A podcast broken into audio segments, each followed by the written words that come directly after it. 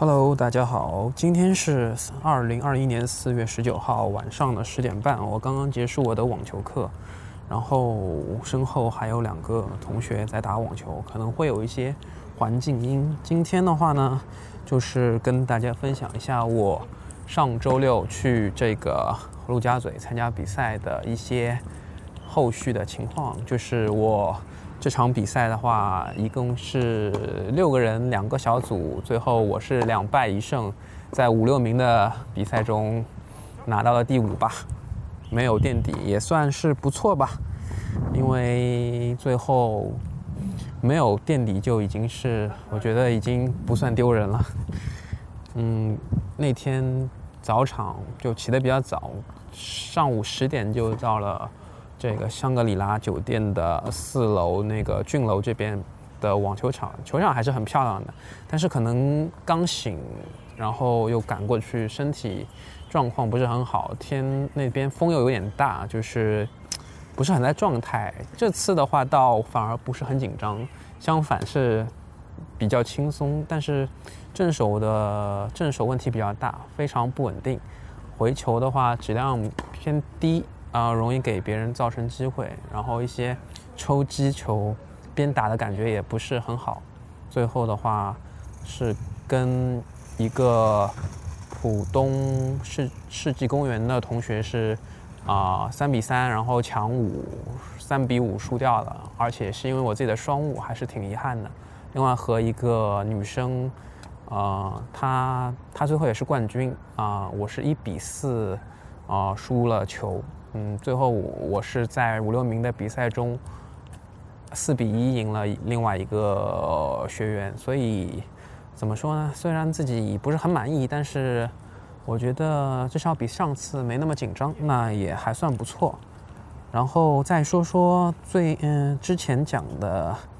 呃，德约爆冷出局的那个蒙特卡罗大师赛，最后是西西帕斯和卢布列夫的。决赛最后是西帕斯，呃，两个六比三拿下了这个冠军。然后之前有个悬念是在八强战卢布列夫打纳达尔，呃，他们进行了这个三盘的大战。那是先是一个抢七七比六，然后五比七六比三的一个比分，卢布列夫战胜了纳达尔。然后西西帕斯也是在半决赛打败了爆冷之外，这个。德约科维奇的埃文斯，嗯，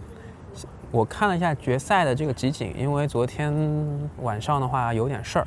啊，西西帕斯整体的发挥会比卢布列夫更稳定，然后他的一些正反手的变现，我觉得卢布列夫可能，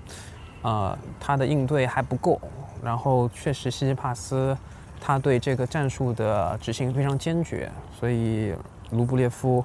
在这一块儿的话，还是由于他虽然有非常出色的正手和和发球，但是在其他的一些切削啊、反手的一些啊技术上面，并不是特别呃，怎么说呢？就是还是有些欠缺的吧。相对于西西帕斯来说，啊，他的能力更全面，所以其实对他俩来说，法网可以看一下之后法网的比赛，因为蒙特卡洛又有法网风向标的这个。这个说法之前都是纳达尔的后花园。那今年的话，两个德约跟纳达尔都参与了蒙特卡罗，但他们都有这个意外啊，爆冷出局。呃，当然纳达尔跟卢布列夫的比赛我看了，挺我看了大整场吧，基本上都看都看完了。然后，呃，纳达尔的话还是受限于年龄还有体力。卢布列夫那种板板发力的打法，确实让他有点疲于奔命了。特别是第三盘的时候，是能够感觉到他的体力就是有一些衰竭的一些征兆。我其实还是对红土之王纳达尔是有期待的，就是想看看新的法网他是不是还能够那么的强势。因为伴随着年龄，他的一些力量啊、耐力啊，包括伤病这一块儿，对他的。呃，职业生涯我觉得还是会有一些影响的。他在红土，啊，在法网是不是还能够保持之前的这个统治力？嗯，对于像我们这种纳达尔的粉丝，其实也都是非常关切的。然后是比利简金杯，也就是之前的联合会杯，嗯，中国和荷兰的比赛二二以二比三中国队惜败，无缘晋级这个二零二二年的这个世界组的预选赛。呃，两比三失利的话，其中有两盘都是王希雨的一个女单，她打败了这个鲁斯，也打败了这个嗯。